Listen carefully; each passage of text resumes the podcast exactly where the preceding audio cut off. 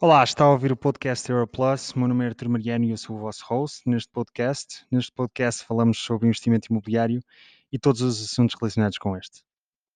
Bem-vindos a mais um episódio. Muito bem-vindos a mais um podcast Europlus. Nós tínhamos prometido reativar aqui os nossos podcasts e hoje tenho o prazer de ter comigo o professor Dr. João Confraria, que é ex-administrador executivo da Anacom e também é atualmente professor de Regulação Económica e de Políticas Públicas na Universidade Católica. Professor, muito obrigado por ter aceito este, este nosso convite e estar aqui um bocadinho connosco a falar de economia. Obrigado pelo convite. Ora, é essa, eu é que agradeço. Ora bem, professor, eu tinha-lhe dito que iríamos partir aqui este podcast em três partes e a primeira parte eu gostaria de uh, abordar consigo a possibilidade real de nós, Portugal, embora esta pandemia do Covid-19 seja precisamente uma pandemia, portanto está alastrada para todo o mundo, mas essencialmente a possibilidade de nós, Portugal, entrarmos aqui numa, numa real crise económica. Eu devo dizer que eu comecei como um otimista, até porque achei que íamos controlar esta, esta pandemia de uma forma muito rápida, porque partimos uh, economicamente em desvantagem, por exemplo, em, em relação a Espanha e Itália, não é? Mas em termos de timing, em muita vantagem em relação a estes dois países, porque pudemos ver aquilo que foi a situação horrível pela qual eles passaram eh, e pudemos, no fundo, eh, enfim, levar isso em conta antes de nós começarmos a lidar com a, com a pandemia. Depois, quando a coisa também estava no início, muitos bancos de investimento, por exemplo, nos Estados Unidos, falaram desta saída em V, muito rápida, e havia de facto muitas opiniões otimistas. Eu próprio comecei como um, um otimista, mas hoje estou mais pessimista. Ou seja, olhando para os apoios concedidos pelo governo, acho eh, muito honestamente que não vão chegar para contornar, ou para controlar, aliás, aquilo que possa, possa ser o impacto que já estamos a viver hoje. Portanto, já temos muitas pessoas em layoff, muitas empresas que já disseram que não vão abrir novamente, outras não sabem o que é que o futuro lhes espera e podem, podem também colapsar. Depois Mário Centeno veio dizer que por cada 30 dias úteis de paragem na economia nós iríamos ter uma queda no PIB de 6,5%. E nesta última semana uh, o FMI apontou mesmo para uma queda de 8% no PIB global e para níveis de desemprego de 14%, que nos últimos anos só foram batidos nos, nos anos duros da crise, em 2012 e 2013, uh, eh, segundo os dados que nós temos. O professor concorda com esta análise? Qual é a real, a real possibilidade de nós, Portugal, entrarmos numa, numa crise económica séria? O problema que há dos economistas fazerem, e homens de negócios fazerem previsões sobre isto, é o de estarmos a fazer previsões sobre uma coisa que não percebemos nada, que é questões de saúde e de epidemias. Uh, tanto quanto, e portanto, uh, as primeiras pessoas com quem é, a quem é preciso ouvir são os epidemiologistas e, o, e os especialistas na área da saúde. Uh, tanto quanto se sabe, aliás, as previsões macroeconómicas do FMI terão contado com a colaboração de uh, alguns especialistas nessa área para a elaboração de cenários sobre a evolução da pandemia.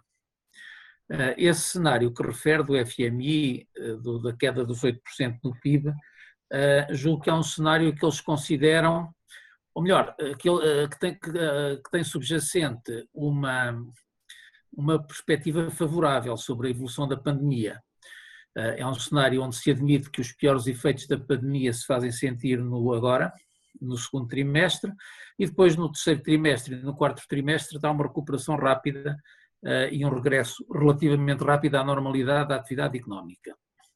Também admite que os atuais efeitos adversos que nós já começamos a ver nos mercados internacionais relativamente aos títulos da dívida quer dos países uh, mais pobres, quer dentro da zona euro, enfim, os títulos de dívida de Portugal, de Espanha, da, da Itália, que alguns desses efeitos adversos depois também acabam por desaparecer no final deste ano e ao longo do próximo ano. E, portanto, essa queda de 8%, uh, eh, olhando para aquilo que parecem ser as hipóteses de base que, lhe, que subjazem às estimativas feitas, uh, parece ser otimista. Eh, porque uh, há aí vários pontos de interrogação. Aliás, o próprio fundo admite que pode tudo correr muito pior uh, caso os efeitos da pandemia se façam sentir ainda no terceiro trimestre, ou pior ainda, caso haja no final do ano, no início do próximo ano, uma nova onda da pandemia. E, portanto, nós, enfim, tendo em conta a minha profissão de base, que é ser economista, tenho esta dificuldade que é a fonte da incerteza sobre a realidade económica é uma fonte sobre a qual eu não percebo nada, eu percebo, portanto, percebo aquilo que, que, que se vai lendo. Uh, e, e, portanto, julgo que a primeira, a primeira coisa que há aqui a fazer e que os governos deviam fazer era fazer navegação à vista, uh, tendo em conta a opinião das autoridades de saúde e a posição das autoridades de saúde, vão-se tomando as medidas que se revelem mais adequadas e prudentes e que de alguma forma minimizem o choque na atividade económica. Portanto, julgo que esse é o primeiro ponto, o primeiro ponto que há aqui a fazer eh, de base, não é? Temos que ter em conta que todas estas estimativas que nós fazemos podem ser desastrosamente otimistas, ehm, caso eh, o cenário eh, de saúde seja pior do que aquele que subjaz às estimativas económicas, ou, por, por, por sorte, podem ser moderadamente otimistas, podem ser moderadamente pessimistas, caso a evolução da, do cenário de saúde seja mais favorável do que aquela que subjaz a essas mesmas estimativas. Portanto, vale a pena, julgo eu, fazer, sobretudo nesta matéria, navegação à vista uh, e, e ter em conta as medidas incrementais que se vão podendo fazer a partir uh, daquilo que as autoridades de saúde venham a considerar que seja razoável. Ah, porque aqui repare que não há um conflito entre economia e saúde. A vida humana também tem valor económico e se calhar algum, algum do dinheiro mais bem gasto ah, dos últimos anos foi o dinheiro que nós estamos a gastar a salvar vidas humanas nesta, nesta pandemia. Se calhar é um dinheiro que tem uma rendibilidade muito maior do que o que ganhámos com as vidas humanas que foram salvas do que o dinheiro que gastamos em muitas outras coisas. E, portanto, não há necessariamente uma, a incompatibilidade entre as duas coisas, a minha posição de base é de facto a de que uh, devemos partir do que as autoridades e os especialistas da saúde dizem e só a partir daí uh, definir, uh, tentar definir algumas medidas que minimizem os custos da pandemia na atividade económica. Hum, exatamente, eu estou a vê-lo com muita atenção e estava aqui a pensar... tenho uma perspectiva um bocadinho conservadora em relação certo, ao que certo. alguma citação dos últimos tempos. Exatamente. Eu estava a vê-lo com muita atenção, mas estava aqui a pensar em duas ou três coisas. A primeira é, um, relativamente a outros países europeus que, por certo, terão ouvido especialistas tão especialistas como nós uh, na questão da, da Quer dizer, antes de mais, um ponto prévio, é óbvio, uh, para mim pelo menos, que um, a duração e a extensão da crise que nós uh, venhamos a viver esteja dependente da duração e da extensão da pandemia, não é? Eh, e, portanto, percebo a ideia de, fazermos essa navegação à vista que o professor fala e começarmos com medidas eventualmente mais contidas e depois, em função daquilo que seja a propagação, ajustarmos essas medidas. Mas, por outro lado, eu estava aqui a pensar que, comparativamente com outros países da União Europeia que anunciaram medidas de 10% e 12% do PIB, no caso de Espanha e Itália, mas com, eh, comparado com a Alemanha, que foi 22% do PIB, o que em termos uh, absolutos é três vezes o nosso PIB, 750 mil milhões de euros, depois da Alemanha, parece-me que houve países que levaram esta pandemia logo a sério desde o início e não quiseram esperar para ver o que é que ia acontecer, e nós estamos mais a jogar para ver o que é que pode acontecer. Por outro lado, a Direção-Geral de Saúde, quando esta pandemia começou, eu não sei se, se teve conhecimento ou se se lembra dessa, dessa declaração, ehm, de terem dito que eh, o número expectável de infectados em Portugal seria um milhão de pessoas. Ora, com um milhão de pessoas, por mais, eh, eh, no fundo, por menos problemas que esse um milhão de pessoas venha a enfrentar devido ao Covid-19, quer dizer, a extensão, o impacto na economia será de uma extensão Ehm, grande, não é? E é por isso que me parece a mim que os apoios até agora concedidos, ainda para mais, se olharmos para a tipologia deles, que consistem essencialmente em empréstimos, me parecem curtos. Esta, esta análise faz-lhe faz algum sentido? Eh, faz. Eu, eu julgo que exprimi-me mal eh, então na, numa, numa coisa que disse.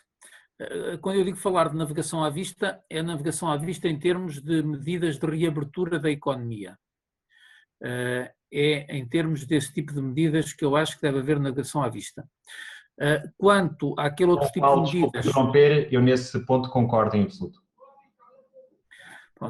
Pronto. julgo que também estamos de acordo então quanto ao, à, à, forma como se devem equacionar outro tipo de medidas, em que aí realmente o governo português anunciou um conjunto de medidas que desde o início me pareceu uh, que eram substancialmente inferiores em termos de impacto no nível de atividade uh, relativamente às medidas anunciadas, mesmo por Espanha, porque desde o início as medidas anunciadas pelo governo espanhol andavam entre os 10% e os 20% do PIB. Depois de França, enfim, e o caso, e o caso da Alemanha. e aí realmente parece-me que, se for possível, devíamos tentar fazer mais. Porque era importante garantir que, acho eu, e isto é uma, é uma, é uma opinião que não é, que é facilmente criticável, mas eu pessoalmente sou, sou, sou um bocadinho da opinião que, que na medida do possível, se deveria tentar manter que as organizações atualmente existentes continuassem a funcionar. Uh, Dir-se, ah, mas depois da crise há de haver algumas, muitas que terão que ir à falência e outras sobrevivem. Uh, está bem, ah, mas mesmo assim é melhor, ah, julgo eu, do ponto de vista psicológico e do ponto de vista social, ah, que as pessoas estejam numa situação para já de layoff, sem ainda perder, de layoff na, na, na definição legal atual de, do, do, layoff, e portanto sem perderem uma relação contratual com a empresa, e depois quando a, quando a economia começar a retomar logo se vê, do que agora ficarem as pessoas já sem uma, forçar as pessoas e forçar uma situação em que as pessoas perdem as relações contratuais com as empresas e, portanto, ficam sem poder sair de casa e, além disso, eh, numa situação bastante mais eh, desprotegida. E, portanto, julgo que, do ponto de vista social, eh, era importante reforçar, reforçar esse tipo de medidas e, para as empresas que continuem em funcionamento, garantir a capacidade de pagamento de salários e de pagamentos aos fornecedores e pagamentos de rendas e essas coisas todas. Uh, e realmente aí fica por ver se as medidas que o nosso governo até agora tomou uh, são suficientes para isso ou não. Uh, dá a ideia que, por um lado, estão a ser usadas e, portanto, estão a ter algum impacto e estão a ter alguma utilidade. Por outro lado, eu não conheço exatamente os números dos gastos até agora realizados, nem da procura, mas a avaliar por aquilo que as associações empresariais dizem, fica-se com a ideia de que uh, os apoios existentes uh, ficam um pouco aquém daquilo que as empresas consideram necessários. Um pouco, bastante aquém daquilo que as empresas consideram necessário. Sim, até porque a primeira linha de, de apoio para a Covid-19 uh, para, portanto, linha de crédito às empresas foi rapidamente esgotada e eles tiveram que abrir uma segunda, não? Isso próprio diz já. Sim, mas isso, isso é natural em todos os países, nos Estados Unidos também, que fizeram um pacote gigantesco e, e já estão a discutir outro pacote gigantesco, não é? Os alemães que neste, neste aspecto se calhar são mais previdentes e têm maior capacidade de, de, de analisar e tomar as medidas necessárias e também neste momento têm mais dinheiro para fazer, eh, é que se calhar eh, foram logo, tiveram logo uma perspectiva mais realista desde o início. Certo, pois, pois eu acho que no fundo a grande diferença é também as possibilidades de cada governo e então, se, olhar, se começarmos já a falar da dívida pública, vamos perceber que países é que estão bem posicionados para, efetivamente, ah, lançar medidas grandes e, e nós, enfim, lançamos na medida do, do possível, mas, mas, por outro lado, também a Itália tem, tem a maior dívida pública da, da União Europeia, ah, salvo erro, e anunciou um pacote bastante maior do que o nosso. E, portanto, eu, eu fiquei sempre com a sensação de que hum, de facto, o governo português estava a falar de, de poucos apoios. E, e, fiquei mais preocupado naquilo que estava a tocar, que é a tipologia desses apoios, que se prendem essencialmente com empréstimos. E eu acho que o tecido empresarial em Portugal é, uh, é fraco, tem uma cultura fraca. Uh, nós temos um salário, como, como, como falo com outro convidado num outro podcast, um salário mediano à escala europeia muito próximo do salário médio. Temos uma economia de facto com, com níveis de valor acrescentado bastante mais baixos que outros países, e esta tipologia de, de apoios uh, serem essencialmente na forma de empréstimos parece-me de facto curta.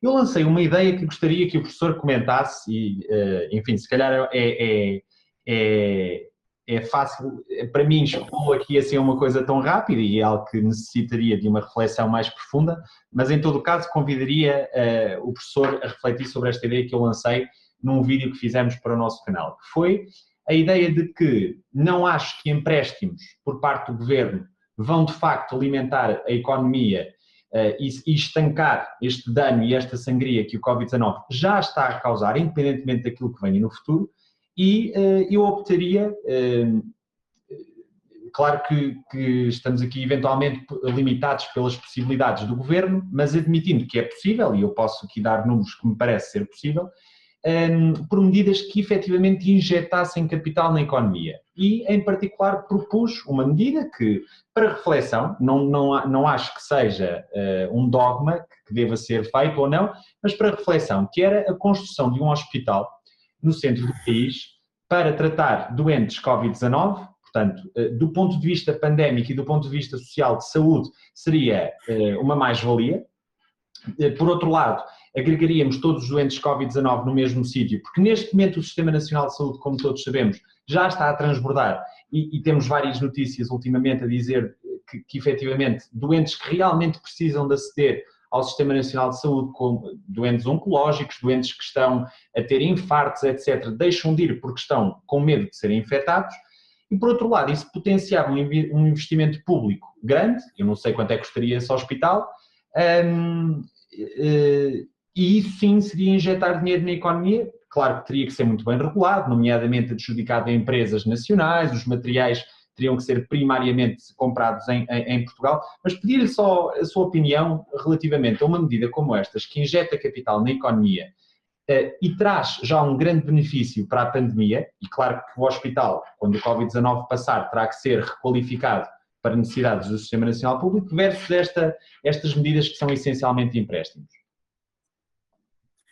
Ah, deixe-me ir por partes. Você, com essa, com essa pergunta, está a fazer umas três ou quatro perguntas diferentes ao mesmo é verdade, tempo. É verdade. Tanto quanto eu percebi. Uh, vamos à primeira parte, que é a questão dos, eh, dos apoios serem concedidos sobre a forma de empréstimos versus a alternativa que é preferida pelas empresas, que é injeções de capital a fundo perdido. Eu acho que, em última análise, eu mais valia nós uh, pormos os pés na terra e percebermos que estamos a, a, a falar de, de, perdas salariais, em qualquer dos casos. Porque repare, uh, se o governo for fazer injeções de capital a fundo perdido, enfim, melhora a tesouraria das empresas, uh, e vi, as empresas, apesar de tudo, no, recuperaram um bocadinho os capitais próprios e agora podem ser essa recuperação que eles tiveram desde 2000, que as empresas tiveram desde 2012 pode ser agora consumida com, com esta crise. E depois, do ponto de vista da tesouraria, também melhorava. E, portanto, o governo reforçava um bocadinho a estrutura financeira das empresas e a estrutura de a, a tesouraria das empresas. Tudo bem. Mas depois era preciso pagar isso. É preciso pagar. Uh, isso é, vai ser pago através de impostos. É? Uh, e, e os impostos vão ser pagos por quem? Eh, provavelmente as empresas não estão a contar a pagar muitos, até porque, regra geral, têm maior capacidade de, eh, não estou a dizer de fugir aos impostos, mas têm maior capacidade de planear e de evitar a tributação e fazer planeamento fiscal eficiente do que os trabalhadores por conta de outrem. E, portanto, a maior parte da, dos impostos vão ser pagos pelos trabalhadores de conta de outrem eh, e, e, em alguns casos, pelos acionistas e pelos donos das empresas, na medida em que haja dividendos distribuídos e que haja lucros distribuídos. Uh, e, portanto, um, para financiar agora os empréstimos a fundo perdido, vai ser necessário aumentar os impostos no futuro. E, portanto, vai ser necessário forçar o rendimento real das pessoas que recebem o rendimento tributável, vai diminuir significativamente por causa desses impostos. Se agora formos pelo lado dos empréstimos, o que é que acontece? As empresas passam a ter uma, passam a ter uma, uma estrutura financeira mais equilibrada, tem mais dívidas, tem mais juros a pagar no futuro, mas a posição, do, a posição financeira do governo está melhor, em princípio, eh, salvo eh, no que diz respeito às empresas que acabarão por ir à falência, eh, o governo acaba por recuperar esse dinheiro. Agora, do ponto de vista dos trabalhadores e dos sócios das empresas, vai dar ao mesmo, porque para poderem pagar os juros, e poderem manter a competitividade das empresas, vão ter que descer os salários e vão ter que descer os, os lucros distribuídos. E, portanto, vão também ser eles a pagar. De um lado, vão pagar a conta através de mais impostos, do outro lado, vão pagar a conta através de salários mais baixos e de lucros mais baixos. Uh, em alguns casos, se calhar, uh, o ónus recairá sobretudo sobre trabalhadores conta, por conta de outra, em outros casos recairá talvez um pouco mais sobre uh, os donos das empresas, os acionistas e os, e os sócios. Uh, esta, esta, esta, esta segunda alternativa em que se o, a conta em que se o apoio é dado através de empréstimos e portanto as empresas vão ter que se ajustar e para manterem a competitividade e não ir à falência vão ter que reduzir salários e reduzir lucros, eh, tem um pequeno problema, que é dados os contratos de trabalho, há uma certa rigidez na adaptação salarial e, portanto, o ajustamento salarial das empresas vai se dar de uma forma relativamente anárquica e aleatória e com distribuições e com alterações erráticas na distribuição do rendimento. Quem tem bons contratos de trabalho a prazo ou a termo incerto ou a termo indefinido eh, consegue manter melhor as suas posições do que aqueles que não conseguem. Portanto, gera-se toda a redistribuição aleatória do rendimento que aconteceu nos últimos anos. Mas, em média, são os salários que vão ter que ajustar. Eh, e, portanto, eh, julgo que vale a pena eles já estão perigosamente Eles já estão perigosamente baixos, não é? Portanto, já temos um. Já não há muito mais correção a fazer. Eh, qualquer, qualquer das duas vias implica uma descida salarial. Certo, certo, certo. Não, isto é a mesma história de um indivíduo pobre que tem um azar na vida e que vai ter que pedir dinheiro emprestado para tem uma doença grave e vai ter que pedir dinheiro emprestado para se tratar. Ficou ainda mais pobre. Certo. Isso quer dizer, se quer sobreviver, uh, não, não tem muito por onde não tem muito por onde fugir. A não ser a tal solidariedade europeia, mas é melhor nós não contarmos com isso pois, é, uh, à cabeça. Não, não contar. É melhor não, não, não, contarmos com isso à cabeça. E, portanto, eu julgo que quando, quando se faz esta comparação entre, os, entre a questão do, das injeções de capital a fundo perdido e dos empréstimos, acho que vale a pena ter em conta que no fim isto vai ter, de uma forma ou de outra, vai ter como consequência uma queda de rendimento e mais valia nós assumirmos já claramente que por causa desta crise estamos mais pobres, vamos ter salários mais baixos e, e os, lucros, os lucros também vão descer, portanto vamos ficar mais pobres. Muito mais pobres ou pouco mais pobres depende da duração da crise, depende da duração da epidemia. Mas mais vale assumir isso. Agora, dito isto, há, há riscos que são diferentes, quer dizer, no fundo, ir pela injeção de capital, uh, fundo perdido, é aumentar um bocadinho o risco de uma crise financeira. Ir pelo, uh, pelos empréstimos, como o governo está a ir, é aumentar o risco de falência das empresas e de perda de competitividade das empresas. Certo. Portanto, estamos aqui a ver qual é, é, é de uma ponderação de riscos, uh, entre estes dois tipos de riscos de que uh, nós estamos a falar. Uh, julgo eu que um bocadinho pela experiência recente da crise de 2011, uh, o governo parece preferir não arriscar muito ou tentar não arriscar muito em matéria de, de, aumento da dívida pública, ou tentar arriscar tanto quanto possível, tanto tão pouco quanto possível em matéria de aumento da dívida pública, uh, e transferir o ónus de ajustamento para o setor privado, para as empresas e para os trabalhadores. Parece ser essa a estratégia do governo e, portanto, está a dizer às empresas e aos trabalhadores, olhem, para, para manterem a competitividade, vão ter que, organizem-se, vão ter que ajustar preços e salários. Ah, em troca, em princípio, os impostos não vão aumentar.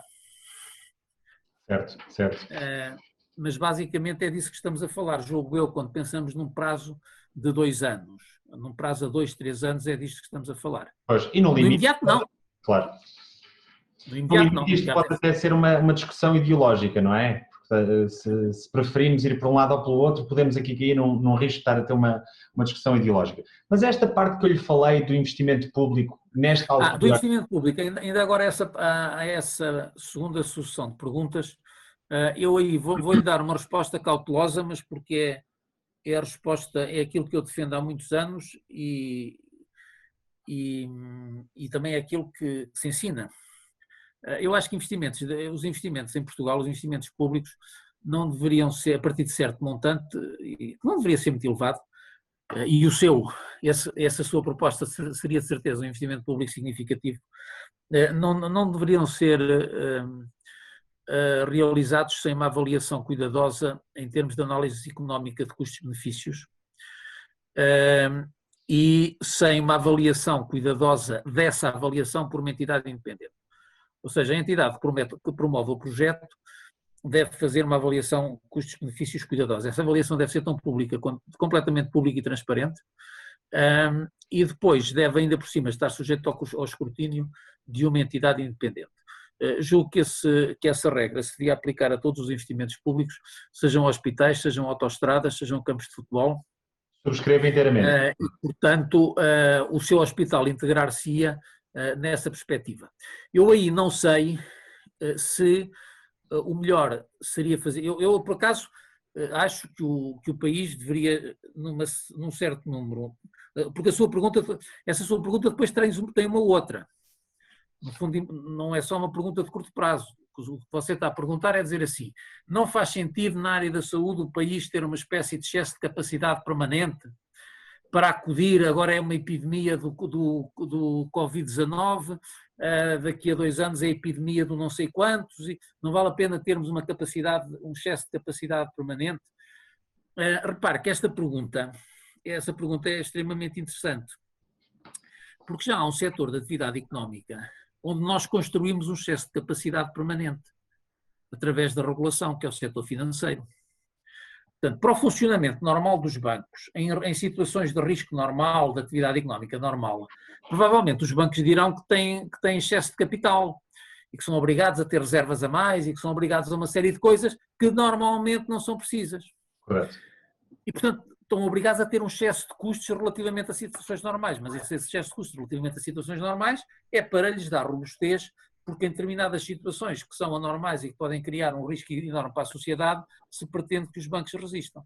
E julgo que a sua proposta vai nesse sentido, quer dizer assim, na saúde, no fundo temos uma situação semelhante, sobretudo em situações que haja epidemia, e portanto temos que garantir um excesso de capacidade que normalmente custa dinheiro, temos pena, mas é um bocadinho como os acionistas dos bancos têm que suportar esse dinheiro. Eu peço desculpa interromper o seu raciocínio, mas eu não estava a ir muito, muito por aí. O que eu estava mais a dizer é que neste momento, mas, mas eu percebo que isto não seja uma questão meramente económica, eu tenho aqui várias questões uh, de apêndice. Mas eu, onde eu queria chegar é, neste momento, o nosso Sistema Nacional de Saúde já não responde com eficácia uh, à procura que tem. Hoje, antes do Covid-19, e, portanto, durante o Covid-19, nem sequer vamos conseguir cumprir com tudo. A minha ideia seria este hospital, este meu hospital, como o professor disse, que me honrou muito dizer que é meu, eh, portanto, vir no fundo eh, atacar agora permanentemente esta questão do Covid-19 e no final ser requalificado para ser integrado no Sistema Nacional de Saúde, mas não especificamente para pandemias ou doenças. Sim, mas eu já, já lá ia. Portanto, é, um, é uma capacidade Pronto, adicional que se faz. Certo. E aí, acho que vale, concordo com essa ideia, eh, de que é necessário aumentar a capacidade do sistema. A minha dúvida é qual é a forma mais adequada para o fazer. Eh, se é através, por exemplo, do, de uma iniciativa desse género, um grande hospital na região centro, aliás aí seria particularmente simbólica nessa matéria, ou se a forma mais eficaz é de eh, gerar aumentos de capacidade incrementais nas várias unidades de saúde do Serviço Nacional de Saúde e de, através da regulação, induzir também os hospitais privados a fazer incrementos de capacidade. Eh, e acho que aí valia a pena, de facto, fazer alguma análise para ver qual era a forma que saía mais barata. Eh, eu, eu não sei, não tenho dados e, sinceramente, não sei qual era a forma que, saía, eh, que sairia mais barata. Estou em crer que talvez saísse mais barato eh, tentar-se promover acréscimos de capacidade eh, em vários pontos do, do, nos atuais hospitais e nos atuais estabelecimentos de saúde, talvez saísse mais barato, mas é uma especulação pura. Acho que valia a pena fazer as contas, mas acho que o ponto que está, eh, a pergunta que está a fazer é extremamente importante, que é, no fundo, saber se o, é, é, é no fundo, achar que o Sistema Nacional de Saúde tinha já um déficit de capacidade que ficou agravado com esta crise e valia a pena desde já, por um lado, comatar esse déficit de capacidade e precaver futuras crises. Agora, se a melhor forma de fazer isso é um grande Ao hospital, ou se é... ajudávamos a economia, não é? Sim, exatamente. Se a melhor forma é de fazer isso é um grande hospital, ou se é de ou, é, ou se é de promover incrementos nos existentes, não sei. Politicamente era fazer um grande hospital, porque aí o político que fizesse isso ficava com o nome no hospital. Certo, e, e, não só, também seria uma medida, eh, quiçá, populista e, portanto, facilmente vendável, isso, isso não tenho dúvidas, mas Era mais é... visível. Era. Esse é um dos problemas das obras públicas, é como as obras públicas que são mais visíveis acabam por ser eh, aquelas que são adotadas relativamente às obras públicas que são menos visíveis e que por vezes são as mais eficientes. Certo. Pois é, por, isso é que devia haver, por isso é que devia haver sempre esse teste de análise de custos-benefícios para todas as concordo, obras públicas. Concordo inteiramente com o professor. Aliás, eu, eu doutorei-me na Alemanha, vivi lá há cinco anos, e eu acho que o nível de transparência que de facto existe numa obra pública na Alemanha, comparativamente com Portugal, eh, é, é aberrante. E, portanto, acho que de facto é, ainda para mais, eh, com um nível de, vida, de dívida pública que nós temos, ainda mais eh, cautelosos e, e, e, transparentes, no fundo, devíamos ser nesta matéria. Acho que, acho que qualquer pessoa sóbria do ponto de vista intelectual quereria uma coisa destas, não é? Pronto, eu, eu estava de facto a lançar esta ideia porque não, não ouvi ninguém falar uh, uh, numa, numa medida de investimento público uh, específico, não é? Porque teríamos aqui uma medida que ataca tanto a pandemia como o problema económico, eventualmente à custa de aumento de dívida pública, no limite, mas também dizer que a nossa queda no PIB de a fazer, a fazer fé nas, nas previsões do FMI de 8%, são quase 20 mil milhões de euros. Eu tenho a certeza que com uma ínfima parte disso se faria um hospital. Mas, mas, eh, mas enfim, teríamos aqui muito mais. Esta questão já daria para o podcast todo, com certeza, não é? Mas esse, esse hospital não evitava a queda do PIB. Certo, é verdade, mas uh, talvez atenuaria, não é? Uh, atenuaria para a próxima, se calhar. Ainda nesta, porque eh, se várias, se várias empresas de construção eh, ficar, neste momento não, não possam eh, ou estejam privadas de, de atividade económica, este, este investimento. Quanto tempo, em quanto tempo é que demoram a fazer isso? Pois, exato. Pronto, isto é uma questão complexa que eu não, não consegui, não muito é. tempo e espaço para abordar com, com profundidade. Quer dizer, isto tinha que ser uma coisa muito bem estudada por pessoas que claramente têm que saber muito mais do que eu, não é? Um, mas, mas, mas, enfim, quis trazê-la no fundo ao foro público porque não vi ninguém um, dar uma medida que fosse nestas linhas. E eu não estou a dizer que seja certa, mas, mas como me parece que tem algum mérito, quis, quis discuti-la com quem, no caso, sabe mais do que eu, porque eu não sou economista, portanto não tenho formação em economia, a economia que eu sei é empírica e, portanto, o que eu percebo é imobiliário e, e mas, sentido que isto mas olha, aí quem sabe, quem sabe mesmo que tem que convidar para um podcast um médico ou um especialista da área da saúde. Não, é, aquilo que eu pensei foi convidar um professor e um médico eh, ao mesmo tempo, ou seja, um economista e um epidemiologista ao mesmo tempo, para que as coisas fossem, fossem discutidas com multidisciplinarmente, não é? Professor, vamos, vamos para, o, para, a segunda, para aqui para a segunda parte, que é o possível combate a esta possível, quer dizer, eu acho que a crise já é um dado adquirido que, que vamos entrar numa crise económica, não é? Pelo menos numa recessão forte. Um, nós hoje temos já uma dívida pública acima dos 120%. No futuro, a nossa dívida pública vai ser muito mais cara.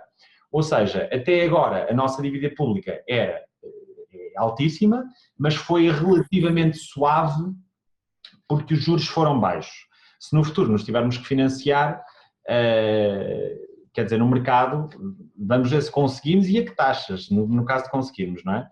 Ao contrário de Espanha, temos uma banca muito descapitalizada, uh, temos muitas empresas uh, cujo capital é detido por capital estrangeiro, passa a redundância, e depois temos aqui a questão de que Itália já deu uh, mostras fortes, Espanha poderá seguir as mesmas pegadas e se assim for, não vejo por Portugal não seguiria esta possível saída uh, da União Europeia. O que eu aqui queria discutir consigo é, independentemente de sairmos ou não da União Europeia, porque me parece até que, acho que para o bem de toda a gente, a hipótese de sermos da União Europeia continua felizmente a ser remota, independentemente de sairmos ou não, nós podemos aqui estar perante uma verdadeira crise económica como se calhar eu, eu que tenho 30 anos nunca vi na minha vida em Portugal. Mas já agora, quando você diz sair da União Europeia, é que está a falar da União Europeia ou da União Monetária Europeia? É, da zona euro. De, depende muito de, daquilo que possa acontecer, mas eventualmente vamos, vamos começar pela zona euro. É, o, vamos lá ver, neste momento até hoje, o, o, quem ganhou mais com a zona euro foram os alemães e os holandeses. Uh, e quem perdeu mais com a zona euro foram. Quem perdeu mais, não sei se foi uma perda líquida, alguns estudos que sugerem que foi uma perda líquida, uh, foram os países do Sul. Uh, e isto aconteceu porque a zona euro, de facto, a moeda alemã e holandesa, a moeda com que as empresas alemãs e holandesas passaram a fazer negócios, passou a ser mais fraca do que as suas antigas moedas, porque tinha os do Sul à mistura, só aumentou as suas exportações, eh, nos países do Sul, a moeda com que as empresas do Sul passaram a fazer negócio passou a ser bastante mais forte do que as suas antigas moedas, ainda por cima não desvalorizava, e isso reduziu a competitividade das suas importações. Mas, de novo, esta história, vamos lá ver, eh, esta, esta história da, do euro, de participar na zona euro prejudicar a competitividade das empresas, de novo, é só uma forma de evitar discutir a descida de salários. Porque quando nós estamos na zona euro e não temos possibilidade de desvalorizar, quando temos um choque negativo como este que temos, que é ficarmos mais pobres, eh, para recuperarmos competitividade e negócios, se calhar vamos ter que aceitar uma descida de salários. Se nós não tivéssemos na zona euro, o que é que acontecia? A moeda desvalorizava. Mas a moeda desvalorizar significava também uma descida de salários. Só que nós levávamos para casa, continuávamos a levar mil escudos para casa. No euro é, levamos 800 euros para casa levamos 800 euros para casa e, e, portanto, para compor a competitividade das empresas temos que aceitar levar 750. Se tivermos na, o nosso escudo, uh, levamos 160 contos para casa, continuamos a levar 160 contos para casa, mas esses 160 contos passam só a valer 140 ou 130. É, é, uma, é uma, é, a questão é saber qual é a melhor forma de, de, de facilitar a descida, a descida salarial e, e, portanto, em boa medida, isso parece-me uma, uma falsa discussão. Até por, uma falsa, não é uma, não é uma discussão falsa, mas é falar isso em, em termos, deve falar em termos de qual é a melhor forma de facilitar o ajustamento da economia. Agora, nós, nós até à entrada da zona euro, e isso de facto já não ocupa o seu período de vida, repare, quando houve, em 1974, uh, eh, se não me engano, uh, um dólar custava 24 escudos já não me lembro se era 24 escudos, se era 26 escudos. Em 2000, quando nós entramos na zona euro e deixámos o escudo, um dólar custava 200 escudos. Ora, esta desvalorização do escudo de 24 para 200 escudos, uh, face ao dólar, significou o quê? Significou que nós, sempre que nos vimos aflitos, e o que fizemos foi desvalorizar o escudo. E, portanto, isto significou uma enorme perda de poder de compra Embora os salários nominais tivessem crescido, os salários reais cresceram muito pouco uh, entre 1975 e 1900 e, e, o ano 2000. Quando diz reais ajustados à inflação, não é? Ajustados à inflação. Portanto, nós, nos anos 80 e 90, tínhamos inflações de 10, 15, 20% ao ano. Ainda por cima, você não é só pela sua idade, ainda por cima se estudou na Alemanha, este tipo de inflação é-lhe completamente estranho. É, Os alemães ficam nervosos com, com uma inflação de 3%, quanto mais agora de 30%. Certo. E, portanto, de facto, se nós sairmos da zona euro, o que é que nos acontece? Vamos ter inflações e uma moeda completamente desvalorizada. E você dirá, então isso é inevitável. E eu digo assim, face à história política portuguesa, é inevitável. É, porque nós, em democracia, e portanto, falando da monarquia constitucional, de 1850 em diante, até ao, até ao Estado Novo, eh, nós quase nunca conseguimos ter orçamentos equilibrados. Só, consegui, só se conseguimos ter alguns orçamentos equilibrados durante a Primeira República por pressão externa, porque o, o grau de endividamento era grande e tínhamos que fazer alguma coisa. E, portanto, durante a Primeira República, de facto, chegou a haver alguns orçamentos equilibrados. Um, ainda, e ainda na sequência da bancarrota de 1892. Ainda na sequência dessa bancarrota.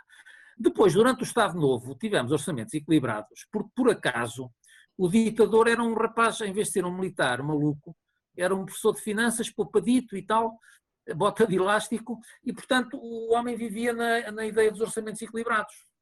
E como não era uma democracia, impôs de facto orçamentos equilibrados. E isso foi bom, do ponto de vista macroeconómico, foi bom e garantiu de facto uh, e ajudou ao crescimento económico pode-se dizer que, face às necessidades da economia, ele podia ter, podia ter investido mais e o investimento público devia ter sido maior, isso com certeza devia ter sido.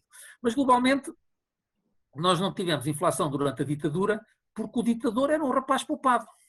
Mas quando voltamos à democracia, os conflitos sociais na nossa economia, entre os vários grupos sociais, entre trabalhador, entre os sindicatos e as empresas, entre os vários grupos empresariais, entre os vários setores de atividades económicas, entre os vários grupos de trabalhadores, os conflitos eram tão grandes e eram tão grande a dificuldade em encontrar consenso que os governos, no fundo, o que fizeram sempre foi tirar dinheiro para cima do problema. E quando o Estado já não tinha capacidade de se endividar através de dívida pública, obrigava o Banco Central a comprar a dívida pública e, portanto, a emitir dinheiro. Se nós sairmos do euro, voltamos a isto num instante. Certo. Voltamos a isto num instante. E, portanto, não parece solução nenhuma sair do euro uh, e é péssimo. E sair da União Europeia então é catastrófico, porque aí, repare, não vale a pena. Uh, quando, nós, quando o doutor Mário Soares, em 1970, olha, agora não lembro se foi 76, 77, assinou a carta a solicitar a adesão de Portugal, na altura ainda não era a União Europeia, era as Comunidades Económicas Europeias, uh, o homem não ia à procura de dinheiro.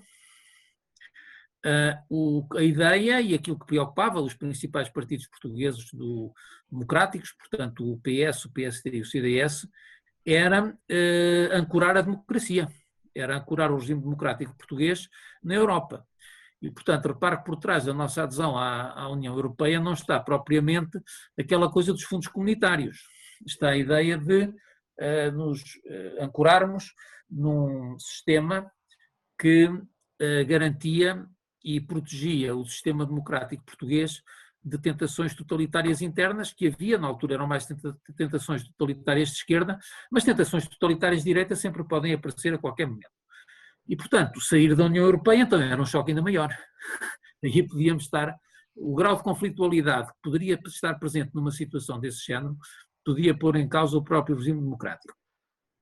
Agora, do ponto de vista do futuro da zona euro, sejamos sérios, julgo eu que o, o problema resulta de saber até que ponto os alemães e os holandeses estão dispostos a participar na zona euro e a pagar os custos e a ceder uma parte dos ganhos que têm tido ah, porque se aquilo se desagregar, se calhar ficou bastante pior.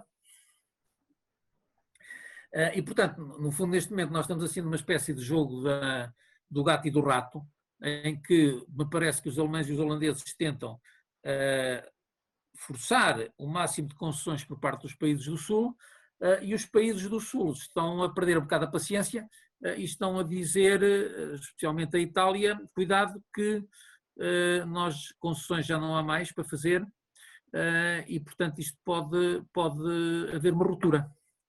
Eh, e, evidentemente, se, a Itália sair do euro, isso é uma crise de proporções inimagináveis, quer dizer. É porque está uma economia fortíssima, não é?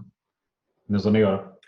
Uh, sim, e portanto nós do nosso lado acho que mais valia contarmos, uh, porque, contarmos com as regras existentes Sempre dentro das regras existentes temos algum apoio, mas, repare, não é sair, estar, estar dentro ou fora do euro não é opção entre a dita austeridade e não ter austeridade. Certo, certo, certo. É, é, qual é a forma mais fácil de provocar uma descida de salários? Certo. De facto, fora do euro, paradoxalmente, é mais fácil fazer mais os seus salários fora do euro. Certo, certo, certo. Concordo integralmente com, com isso. E, portanto, mas... não mas, professor, deixando então aqui esta questão da saída da União Europeia barra zona euro de lado, uh, até porque me parece, felizmente, uh, uma, uma hipótese remota, uh, eh, um, a real hipótese de nós entrarmos numa crise económica é, é, alta, ou seja, e quando, quando estamos aqui com palavras de crise económica, é bom que as pessoas que eventualmente nos vejam percebam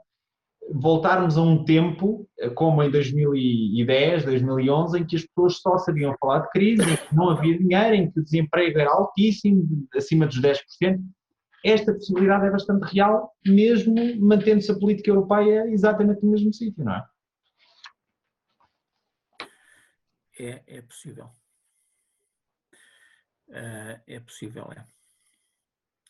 Era. Uh, é possível, porque repare, é, é aquela história, o, é, nós somos uma pessoa pobre que estava a começar a endireitar a vida depois de um azar grande. E quando estava a começar a ficar com a vida uh, um bocadinho mais direitinha, uh, teve um azar ainda maior. Ou apareceu uma dívida antiga que não, que não estava a contar. Não, não, não foi uma dívida antiga, foi mesmo azar. Quer dizer, a dívida antiga era o caso das outras, foi o caso da crise de 2011. Uh, estávamos a começar a endireitar a vida e agora tivemos uma pneumonia que nos, não nos deixa trabalhar durante seis meses. Pois, neste Covid-19 foi de facto uma doença que apareceu. E vamos ter, vamos ter que pedir dinheiro emprestado para, para comer durante esses seis meses e, e depois vamos ter que pagar essa dívida. Uh, agora, porque questão diferente é de facto se, se, houver essa partilha de custos, mas essa partilha de custos será sempre uma, uma partilha limitada, porque uh, os, outros, os outros países também têm custos um, e, e, e repare que não é, e é um bocadinho difícil vender isso, porque fala-se muitas vezes que é um novo plano Marshall e não sei o quê. Repare que o plano Marshall era uma coisa fácil de vender, era um bocadinho como a história do Hospital Novo. Agora já não lhe chamei o seu hospital. Uh, era um bocadinho a história do Hospital Novo. Quando você faz um Hospital Novo, uh, para um político isso é atraente. Está, está ali a obra, vê-se, aquilo dá, e o plano Marshall foi a mesma coisa. A Europa estava destruída fisicamente. E, portanto, via-se que o resultado do plano Marshall era, era reconstruir as infraestruturas. Mas o, esta crise não vai destruir infraestruturas certo. físicas. Esta crise destrói o capital das empresas e destrói a poupança das famílias. E, portanto, os países do Norte, quando se está a falar de ajudar, não é assim assim, não é, vamos ajudar, tínhamos ali aquela ponte que foi destruída, tínhamos ali aqueles hospitais que foram destruídos, não é disso, é dizer assim, pá, vamos ajudar que nós estamos sem dinheiro, deem-nos qualquer coisinha. É, é, do, do, ponto de vista psicológico é completamente diferente. Ah, é diferente. Porque, de facto, o, o que há que reconstruir é a estrutura financeira das empresas e é a poupança das famílias. Certo. Uh, e aí, uh, aquela gente está com dificuldade de perceber que se isso não, se não, se não houver aí um, uma abordagem europeia comum, isso pode ter efeitos adversos uh, a médio prazo. Uh, e isso é, uma, é um dos grandes pontos de interrogação quanto ao futuro.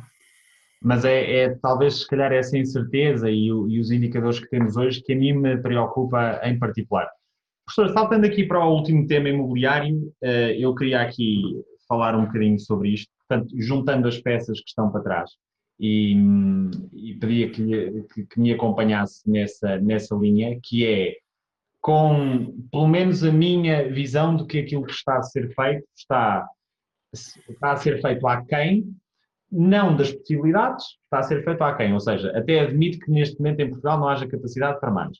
Com esta segunda parte que falámos, que há a real possibilidade de entrarmos numa crise económica pura e dura, corrente de uma crise que não foi financeira, não é? mas, mas que nos, nos, pode levar a isso. Relativamente ao imobiliário, nós uh, tivemos uma recuperação vistosa e formidável nos últimos anos, uh, ao ponto, uh, portanto, economicamente falando, no geral. O, o, o imobiliário, na minha opinião, foi parte integrante dessa recuperação Uh, e, e, porquê? E nós muitas vezes na empresa chegamos, a este, chegamos mais ou menos sempre ao mesmo sítio, que é o imobiliário valorizou muito, primeiro porque estamos hoje já integrados numa procura global, mesmo à escala europeia, muito mais global que antes, por outro porque houve uh, imensíssimo capital estrangeiro a chegar de fora uh, por incentivo direto do governo, desde os programas dos vistos gold até ao programa do residente não habitual e tudo mais. Um, e depois temos aqui um terceiro ângulo, que é a nossa banca em Portugal, eu às vezes digo isto, parece que só sabem fazer o negócio básico, que é emprestar dinheiro para as pessoas comprarem imobiliário e venderem o sonho de casa própria. Portanto, está perigosamente, na minha opinião, exposta a imobiliário. Juntando isto tudo, eh, estes, passos, estes pontos todos que eu citei, pelo menos em teoria, nós podíamos aqui esperar uma grande correção nos preços do imobiliário.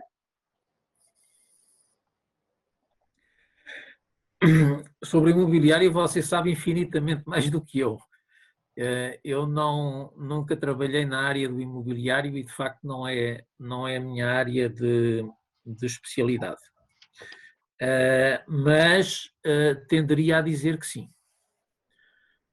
Tenderia a dizer que sim, e e aí, agora, do ponto de vista mais económico, eh, concordo com a sua análise, que é, receio um bocadinho o impacto que isso possa ter no balanço dos bancos, se houver uma queda muito grande nos preços que tenha consequências no balanço dos bancos. E depois isso também pode ter um impacto adicional, na, apesar de tudo, em toda aquela reconversão do, do centro das cidades, que foi mais visível em Lisboa e no Porto, mas que acho que apesar de tudo se, se, se vê também já em muitas cidades de província, uh, e que é impulsionada por esse dinamismo e, e, que gera atividade económica ao nível da construção, ao nível dos decoradores, uh, ao nível dos pintores e gera alguma atividade económica interna interessante, ao nível até também das próprias empresas de promoção imobiliária.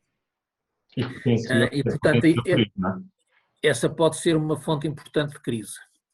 A única coisa, a única coisa menos positiva que eu vejo nisso, mas está muito centrada em alguns bares de Lisboa e no Porto, é, é que se houver uma descida de preços, pelo menos pode ser que um, a, a, o que resta da classe média que ainda consegue viver nessas zonas continue a viver lá e não saia e portanto não se dê aquilo que se chama, julgo eu, chama, chamam-lhe a gentrificação dos centros das cidades, não é? Certo, certo, exatamente. Uh, é o único, é a única coisa interessante que do ponto de vista social de facto é importante, era importante que, a, que os centros das cidades continuassem a ter uma vida própria assente nos nativos e na classe média nativa, mas esse é o único lado positivo. Eh, do lado dos bancos, sobretudo, eh, mas também por ser mais um contributo negativo para a queda da, mais um contributo para a queda da atividade económica, eh, receio um bocadinho a crise do imobiliário. Pois, é de facto também a, a, minha análise, acho que houve uma, uma, sobrevalorização nos últimos anos, potenciada por este capital estrangeiro que eu falei e por outros motivos uh, que eu tenho vindo recorrentemente a citar. Uh, e estou muito preocupado, estou mesmo muito preocupado.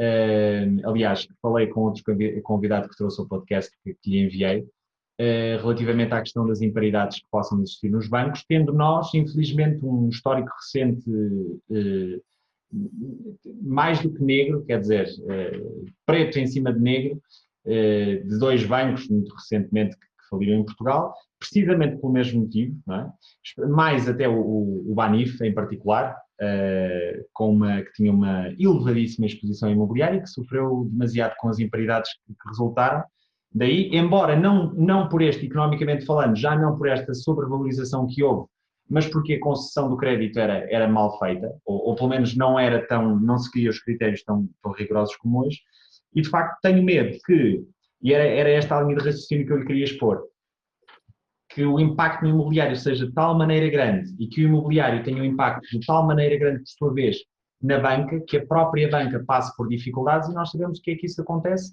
Uh, pagará toda a economia, eh, esteja direta ou, ou, ou, ou diretamente ligada ao imobiliário ou não, alguém será chamado a, a, a, pagar e a tapar o buraco.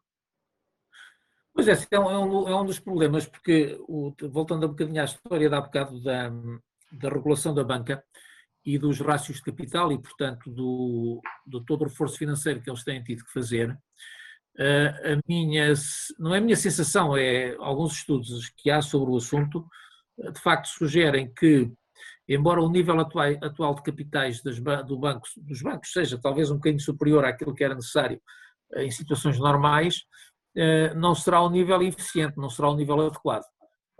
Face ao potencial efeito devastador que uma crise no setor bancário tem na economia, se calhar talvez justificassem rácios de capital mais elevados. Há alguns estudos sobre isto, eh, alguns feitos até no âmbito do, do, do Comitê de Basileia, eh, e realmente é uma fonte de preocupação.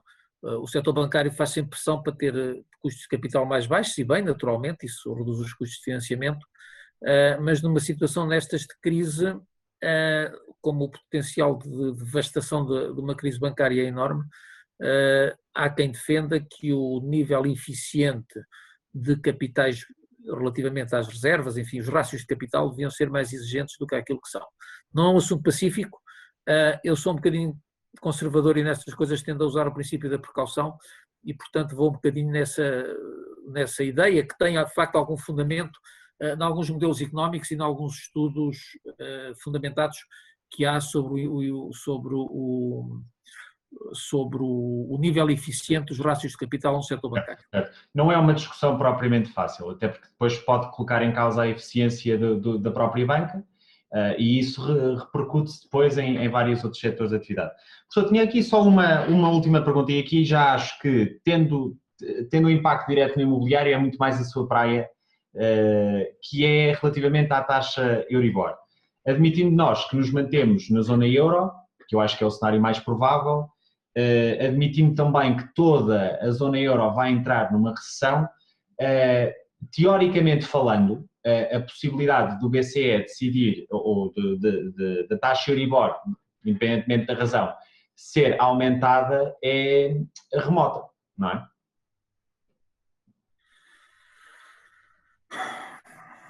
Pois eu aí estamos, a, tá, estamos a entrar num assunto que eu de facto neste momento não conheço uh, muitos, alguns estudos sobre isso, uh, que é o, o impacto das taxas uh, Euribor muito baixas e, e, desta política do Banco Central Europeu na poupança das famílias e na distribuição dos custos de ajustamento entre aqueles que têm poupança e aqueles que não têm, na distribuição dos custos de ajustamento entre os países do Norte e os países do Sul. Uh, julgo que esta política do Banco Central Europeu tem de facto gerado uma grande distribuição, redistribuição do rendimento dos credores para os devedores, ou seja, das pessoas que têm poupança para as pessoas que têm dívidas, e portanto globalmente dos países do Norte para os países do Sul. Uh, julgo que poderá continuar no mesmo nível, mas eh, não estou a ver que possa ser reforçada. Mas não sei se um reforço delas pode, pode ser mais uma fonte de tensão na zona euro. Pois, e era por aí que eu estava, que eu estava a querer dizer que a hipótese de, de ser reforçada seja, seja baixa. Pode ser uma fonte de tensão na zona euro.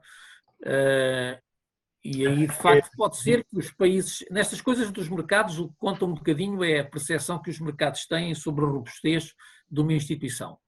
Ah, e neste caso, se os países, ah, membros da zona euro, se entenderem quanto ao tal fundo de recuperação, eu acho que é melhor chamar-lhe fundo de recuperação do que fundo de reconstrução, porque a gente não está a reconstruir nada, não, não há nada que foi destruído. É. É um, quanto ao fundo de recuperação, se entenderem contra isso, eu acho que isso é um sinal suficientemente robusto, e se, e se for, enfim, um entendimento que tenha expressão quantitativa, uh, isso pode ser um sinal suficientemente robusto aos mercados para resolver algumas das preocupações de que temos estado aqui a falar. Certo, pois, era por aí que eu queria ir. Também não esquecer que alguma dívida pública está ou pelo menos uma subida na Euribor se reflete diretamente na, na, dívida pública de alguns países que já é alta e que já é difícil de pagar assim, não é? Portanto, de outra forma, aquilo que eu previa, curiosamente, há um ano atrás, que a Euribor iria potencialmente disparar, hoje tenho uma opinião contrária, claro que ninguém conseguiria prever o Covid-19 e, e, eu muito menos, não é? Mas de facto acho que o Covid-19 possa vir a ter alterado aqui a, o paradigma da Euribor. Professor, foi, uh, agradeço-lhe profundamente ter dedicado este tempo uh, e ter despedido algum deste tempo. Teríamos aqui muito mais assuntos e já viu que eu sou conversador e que gosto de fazer algumas perguntas que dão para divagar e, portanto, poderíamos aqui estar horas. Se para o professor fosse confortável e, uh, e tivesse prazer nisso, eu teria todo o gosto em o ter uh, no futuro aqui numa segunda, numa, numa segunda sessão no nosso podcast, eventualmente também para avaliarmos aquilo que, que dissemos neste primeiro Uh, e dizermos há três ou quatro meses atrás, quando ainda não se sabia bem, nós damos aquilo e, e, e o, que é que, o que é que aconteceu. Portanto, agradecer-lhe mais uma vez o facto de ter vindo aqui ao podcast. Muito obrigado pelo convite, estou à disposição para o caso de achar útil, se quiser, para participarmos numa outra discussão, nem que seja para avaliarmos a dimensão das asneiras que estive a dizer agora. Estiver, uh, mas é sempre Eu tive um professor meu que dizia que a melhor coisa que havia era quando nos, quando nos pediam estudos de projeções a longo prazo. Porque essas, quando o longo prazo se concretizasse, já toda a gente se esquecia do estudo e ninguém ia ver eh, as asneiras que tínhamos dito. E ele dizia que o pior era quando tínhamos que fazer projeções a curto prazo, porque essa dava para ver, dava para ver logo se, tínhamos, se dizíamos asneiras. Exatamente. portanto, você quer ver, mas enfim, estou à disposição, se achar útil, tenho muito gosto em colaborar com, este, com esta iniciativa de responsabilidade social da sua empresa. Não, foi, eh, eu terei todo o gosto porque foi verdadeiramente muito, muito interessante para mim eh, termos aqui esta hora de conversa e, e desfrutei muito honestamente desta hora de conversa. Espero que o professor também tenha uh, tido prazer nela. portanto, por isso é que, por isso é que faço questão de trazer novamente. Muito obrigado então mais uma vez. Eu vou só despedir-me aqui da audiência, uh, por favor não, não aguente só um bocadinho para eu, para eu dizer aqui umas notas finais. Pronto, espero que tenham gostado.